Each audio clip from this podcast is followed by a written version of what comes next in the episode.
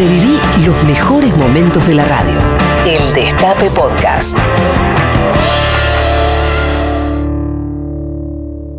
Cuando Alberto llegó al poder, tuvo que de inmediato entregarle un, un bono, un poco de plata, a los jubilados, a los beneficiarios de la asignación universal por hijo y hasta a los asalariados, un bono especial para tapar agujeros, los agujeros que se fueron conformando en cuatro años de transferencia de recursos de toda la sociedad hacia la élite.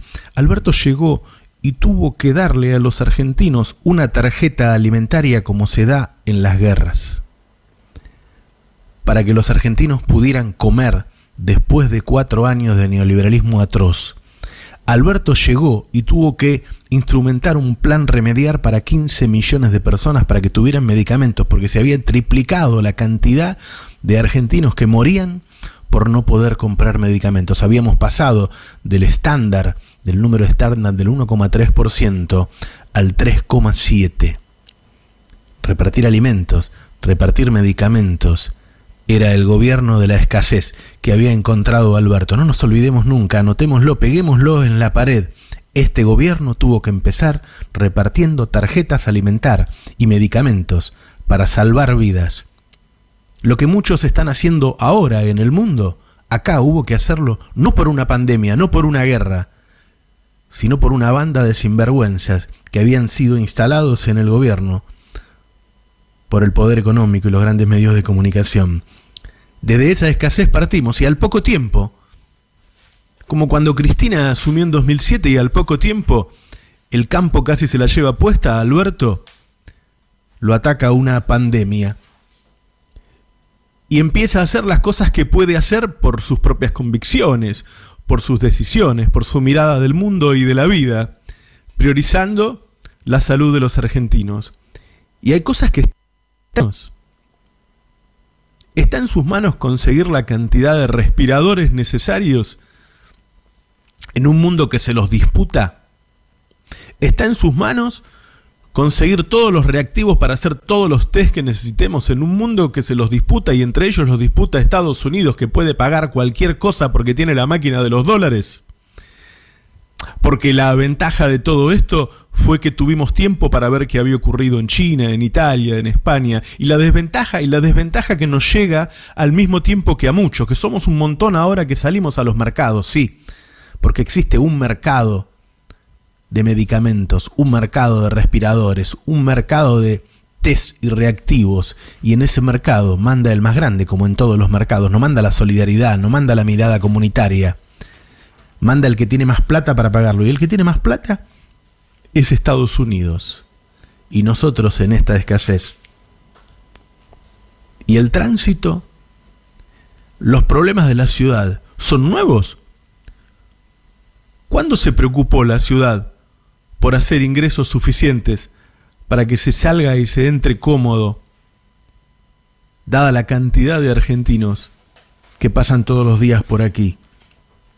¿Y nuestras villas? Si cerramos los estadios para que la gente no se acumule, algunas villas argentinas no son como un gran estadio.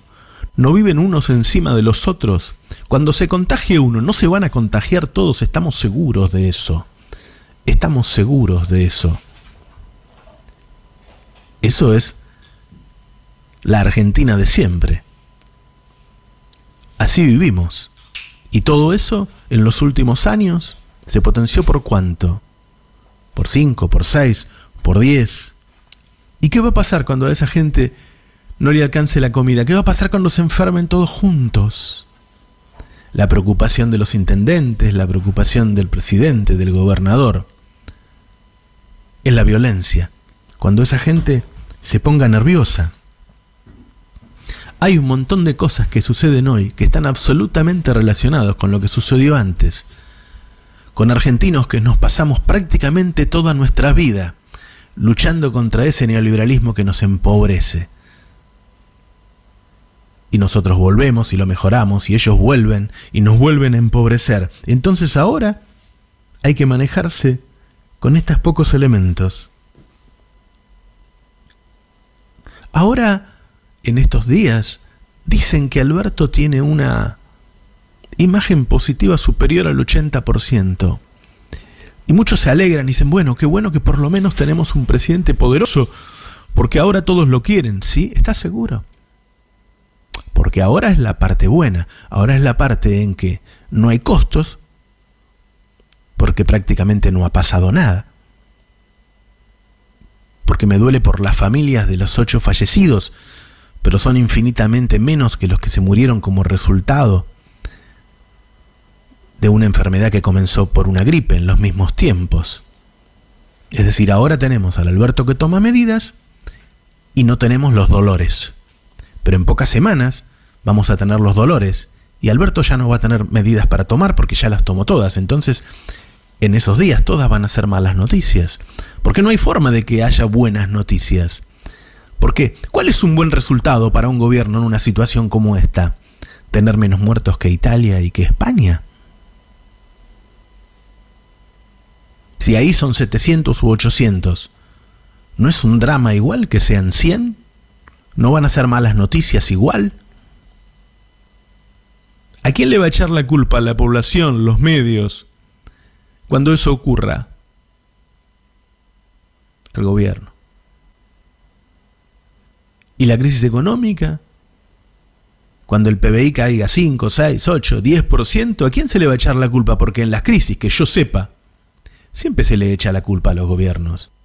En la crisis de 2008, todos los oficialismos perdieron la elección. Nadie dijo, ah, bueno, pero a nosotros no nos fue tan mal como al otro.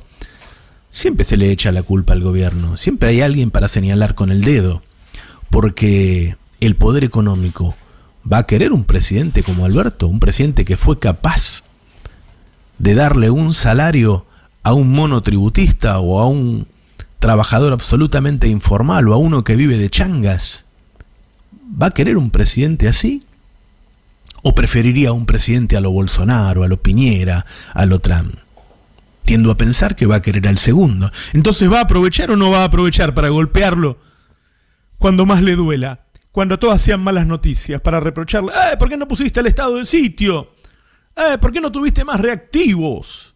Ya me los imagino, ya los estoy escuchando. Pensemos para adelante, unas pocas semanas. En estos días, Longobardi, Pagni, La Nación, Infobae empiezan a decir, pero repensemos esto del aislamiento, ¿nos conviene? Claro, a sus gerentes, a sus patrones no les conviene, porque cae el consumo de muchos productos, entonces pasan días sin enriquecerse y su avaricia no lo soporta, entonces los hacen decir esas cosas.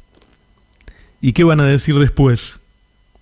Mirá, es posible que el PBI caiga un 10%, pero no tenemos por qué padecerlo lo que los padecemos siempre. Porque durante estos cuatro años lo que hicieron fue concentrar los recursos y vaciarnos los bolsillos a todos y nos sacaron en promedio un tercio de nuestros ingresos para dárselo a dos o tres mil tipos. Eso están defendiendo, sus privilegios. Pues bien, si cae el 10% y distribuimos como corresponde, como lo está haciendo Alberto, y puede mantener el poder suficiente para seguir distribuyendo, entonces no tenemos por qué sufrir los mismos de siempre. Entonces no tenemos por qué vivir mal.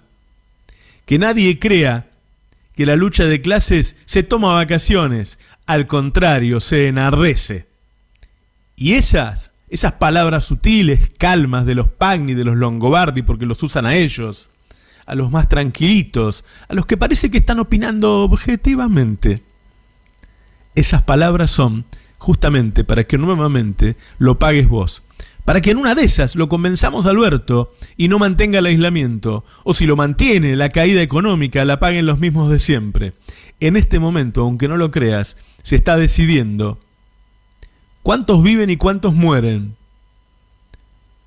¿Quién va a pagar el precio de semejante crisis? Cómo vamos a vivir durante y después de la pandemia. Ellos están presionando, ellos están confundiendo, ellos están luchando para no perder nada. Ellos van a intentar que se levante el aislamiento. Ellos están jugando más fuerte que nunca. Y nosotros, nosotros también vamos a jugar más fuerte que nunca.